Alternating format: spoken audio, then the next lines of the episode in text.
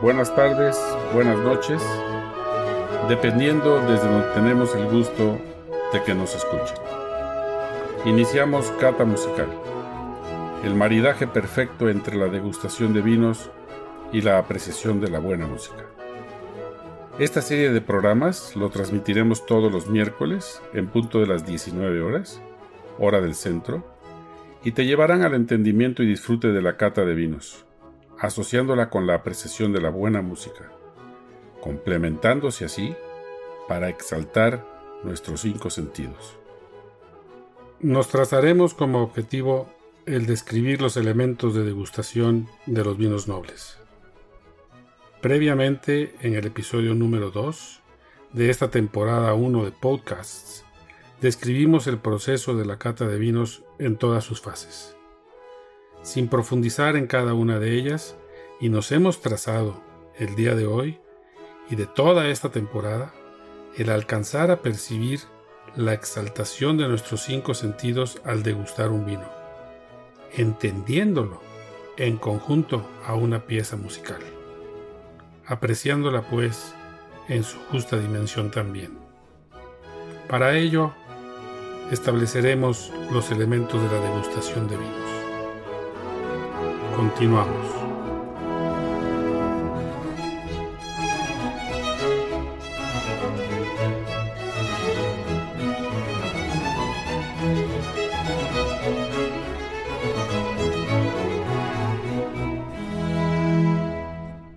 Una vez ejercido el análisis sensorial del vino a través del proceso de cata descrito previamente, tenemos que llegar a conclusiones y expresarlas apropiadamente ya que es sumamente frustrante conocer de algo y no saberlo expresar, caray.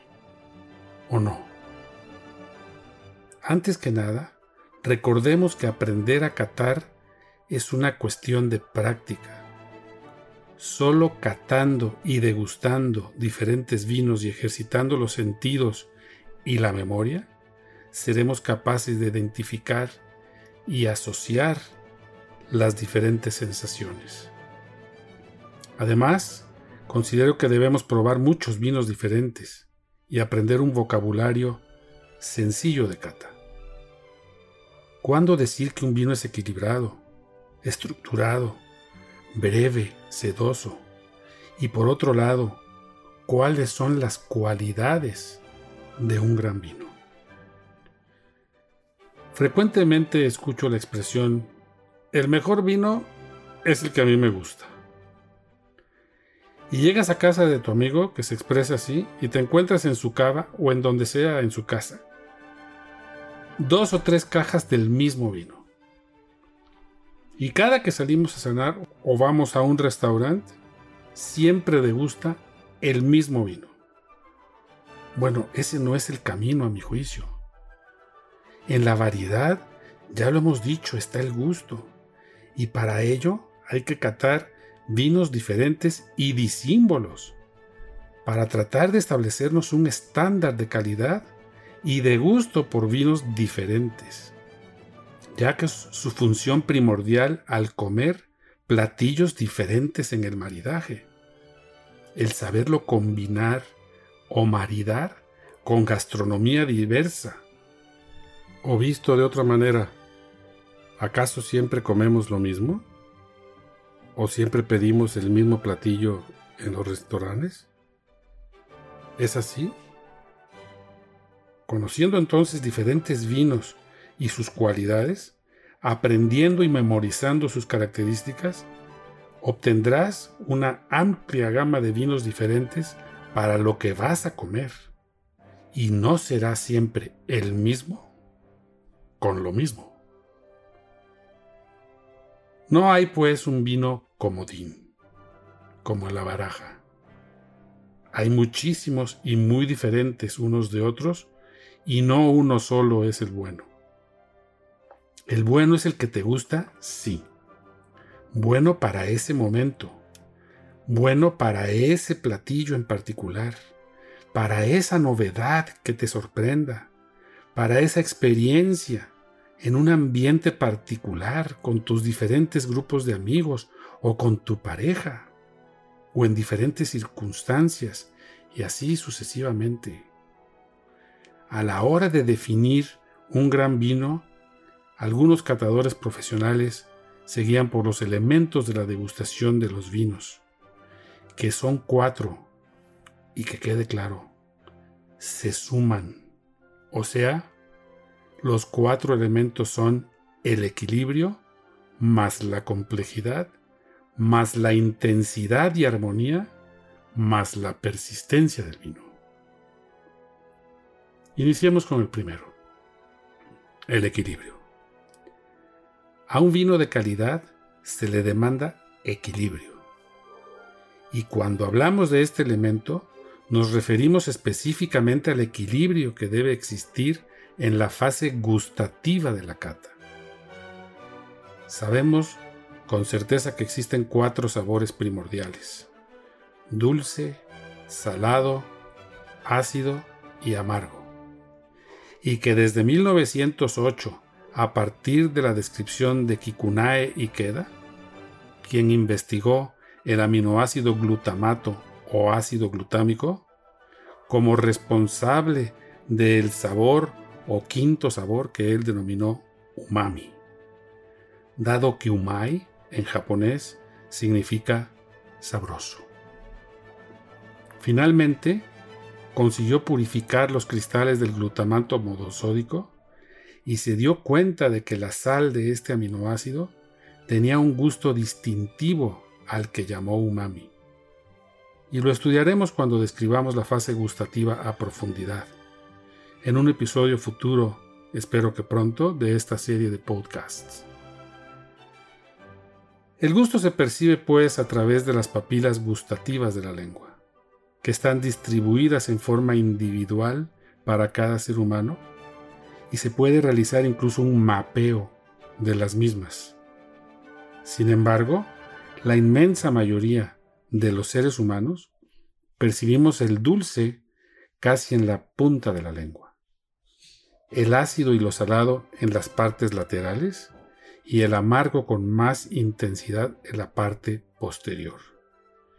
Y el umami, pues dicen que especialmente en el centro de la lengua. No ignoramos que en general todas las papilas gustativas llegan a funcionar para todos los sabores, en especial el umami.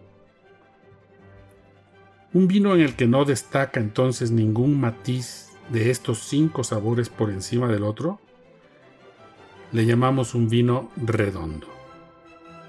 Si esto no es así, hablaríamos de un vino desequilibrado. Redondo es, pues, el equilibrio gustativo. Se logra en los vinos tintos y muy pocas veces en los blancos, dada la acidez de estos últimos. Es muy diferente catar tintos a catar vinos blancos.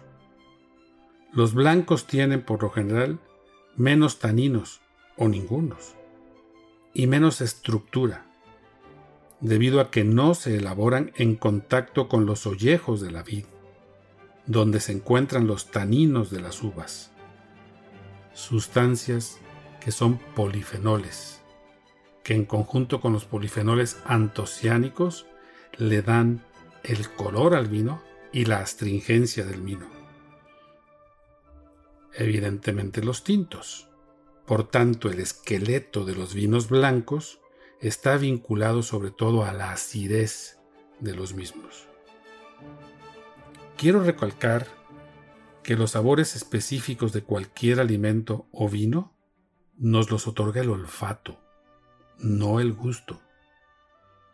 Si un vino tiene un sabor a piña o a cítricos o a naranja o lo que sea específico, es el olfato el que lo define por vía retronasal. Por eso cuando tenemos gripa, por ejemplo, podemos decir si el alimento es dulce o amargo, incluso la medicina. Mas no si sabe a piña o a durazno o a otro sabor específico dado que el bulbo olfatorio se encuentra, por así decirlo, obstruido o bloqueado por la enfermedad. Típico decir, es que la comida no sabe a nada. ¿No? Cuando tenemos gripa. Por ello, los aromas entonces mantienen una estrecha relación con la fase gustativa.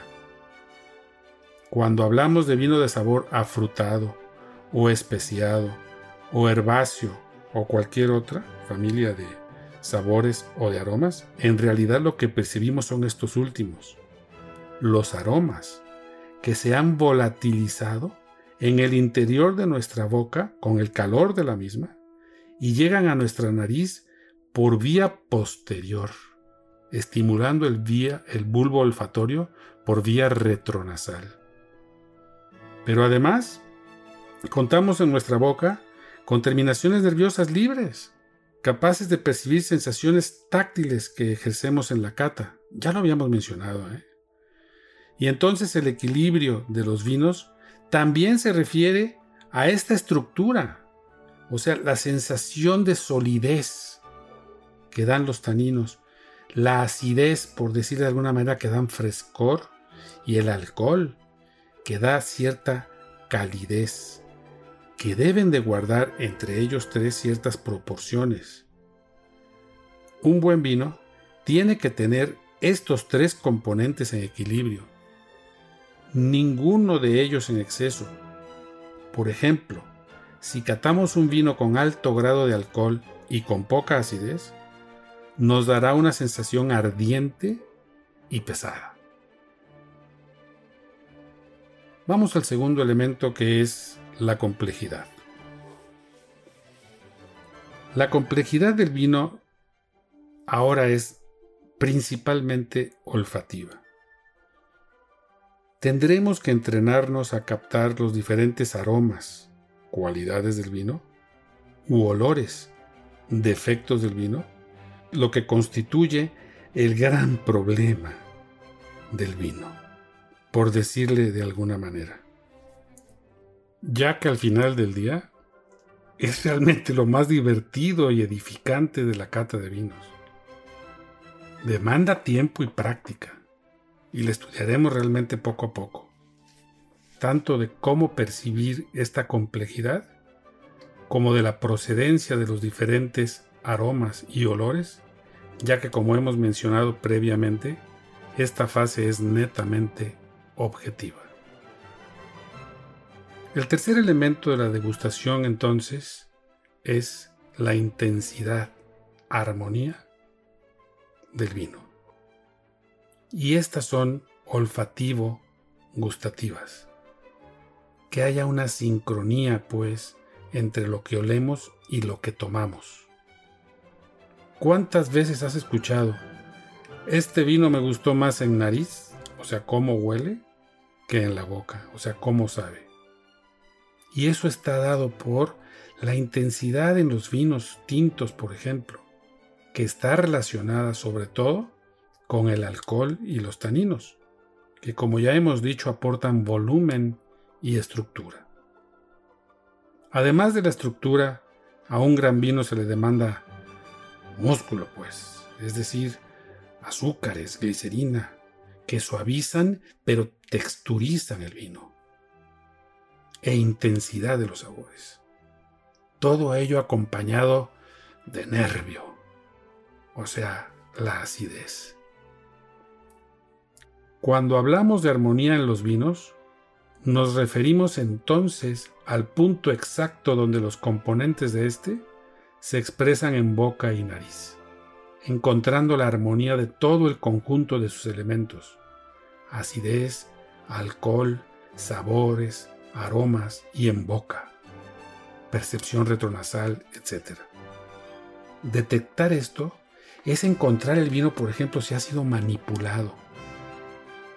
Hay quien pone, por ejemplo, virutas de, madera dentro de tanques eh, de crianza del vino en vez de dejarlos en crianza en barricas de roble. Y esto es manipulación. Y podemos saber si la crianza es efectiva o no al aprender la existencia de la armonía entre lo que olemos y lo que aplicamos con el gusto. Tiene que haber cierta concordancia, tiene que haber armonía olfato gustativa. El cuarto y último elemento de la degustación es la persistencia. Es la impresión sensorial que nos deja el vino en nosotros. La persistencia está ligada a la longitud de esa impresión sensorial que nos deja el vino una vez ingerido. Podemos contar cuántos segundos permanece el sabor del vino. Hay vinos que persisten muy poco tiempo. Les llamamos vinos breves. Y otros que son muy largos, con mucha persistencia. La persistencia es un índice de calidad real. Cuanto más persistencia, mejor. Un vino persistente o largo es una virtud en común a todos los vinos de calidad. Se denomina así al vino cuando los sabores en nariz y en boca perduran en el paladar. Cuanto más larga sea su persistencia, mayor calidad tendrá el vino generalmente. Como ya lo dije, se mide en segundos. Durante un tiempo, percibiremos las mismas sensaciones que cuando teníamos el vino en la boca, que es la persistencia aromática global. En función del tiempo entonces en, segundos que dure esa persistencia aromática, se puede hacer una clasificación muy sencilla. El vino muy breve lo percibes de nada a dos segundos. El vino medio de dos o tres pues a cinco segundos. El vino largo de 6 a 8 segundos y el muy largo de 9 a 12 segundos. La relación con la calidad de los vinos entonces es casi directa. Los vinos de poca calidad tienen una persistencia de 1 a 2 segundos. Un buen vino de 3 a 5, un gran vino de 6 a 8 y si sobrepasa los 9, estamos ante un vino excelente, casi en forma segura. La persistencia aromática global va a estar entonces dada en función del potencial oloroso aromático del vino, de los olores, aromas que presente éste. Los compuestos responsables tienen diferente volatilidad de la intensidad de estos. Al igual que ocurría con la intensidad del olor o de los aromas y la complejidad del olor y los aromas, la persistencia aromática global de los vinos jóvenes va a depender también de una serie de factores. Variedad de uva, grado de maduración, técnica de vinificación, levaduras utilizadas en la fermentación, temperatura durante la misma, etcétera, etcétera. Aunque va a ser difícilmente predecible. ¿eh? En el caso de los vinos con crianza en barrica, van a ser determinantes los olores y los aromas aportados por esta y aquellos generados durante el tiempo que transcurre hasta que el vino es consumido. En los vinos con crianza en barrica, normalmente de mayor complejidad de aromas que los tintos jóvenes. La persistencia aromática global será previsiblemente mucho más prolongada. Quisiera resumir todos estos elementos descritos con palabras que le escuché a mi profesora de cata de vinos, licenciada Ana María Romero, en su Instituto Vino y Capacitación de Guadalajara, Jalisco, México, que además de ser una gran conocedora de estos temas, ha participado como juez en numerosos concursos de vinos y por si fuera poco, activamente colaboró para el diseño de la copa Riddle de los tequilas. Algún día platicaremos también de las copas apropiadas para catar y degustar el vino. Y ha participado también en la descripción organoléptica de varias marcas de estos destilados. En una de sus sesiones de cata, nos describió las cualidades que debe tener un gran vino, conjuntando todos los elementos de degustación que acabamos de describir de la siguiente manera. Un gran vino tiene que tener una alta intensidad aromática y gustativa, que provoque el máximo placer y disfrute. Son vinos de gran armonía, donde el equilibrio y la elegancia están en consonancia con la potencia y la estructura. Y las sensaciones frutales, tanto en nariz como en boca, se funden con las de una delicada crianza en barricas sin predominar unas notas sobre otras, demostrando una total plenitud de sabores y una gran complejidad de aromas. Los grandes vinos son amplios y con volumen, pero a la vez delicados y sedosos en el paso por la boca, con gran diversidad de matices y un largo y complejo final que perdura con intensidad prolongada. Esto es un poema, caray de lo que son los elementos del vino. Valorar esos elementos del vino es una tarea compleja, donde entran en juego tres etapas del paso del vino por nuestra boca. El ataque, que es la primera impresión que produce un vino en nuestra boca, siendo los primeros dos segundos iniciales, donde el gusto del dulce será el predominante la evolución y en esta etapa buscaremos durante unos 5 segundos el equilibrio entre dulce, ácido y la textura del vino, etc., para llegar al final de boca, cuando valoramos si el vino dura mucho o no en nuestra boca, diciendo si tiene o no gran persistencia o muy poca de ella. Para finalizar, quisiera puntualizar que estos elementos de degustación se suman unos con otros para lograr todo lo expresado previamente. Equilibrio más complejidad más intensidad, armonía, más persistencia. Compararemos todos estos posteriormente con los elementos de apreciación musical y haremos analogías. El vino no es una bebida para consumo en solitario. Incita a la sociabilidad. Uno de sus mayores placeres es compartirlo con otras personas. Y si es con tu pareja o tu familia, qué mejor. Antes de despedirme, quisiera invitarte este próximo jueves 17 de diciembre de 2020, en punto de las 19.30 horas, a celebrar con nosotros los 250 años del natalicio de Ludwig van Beethoven.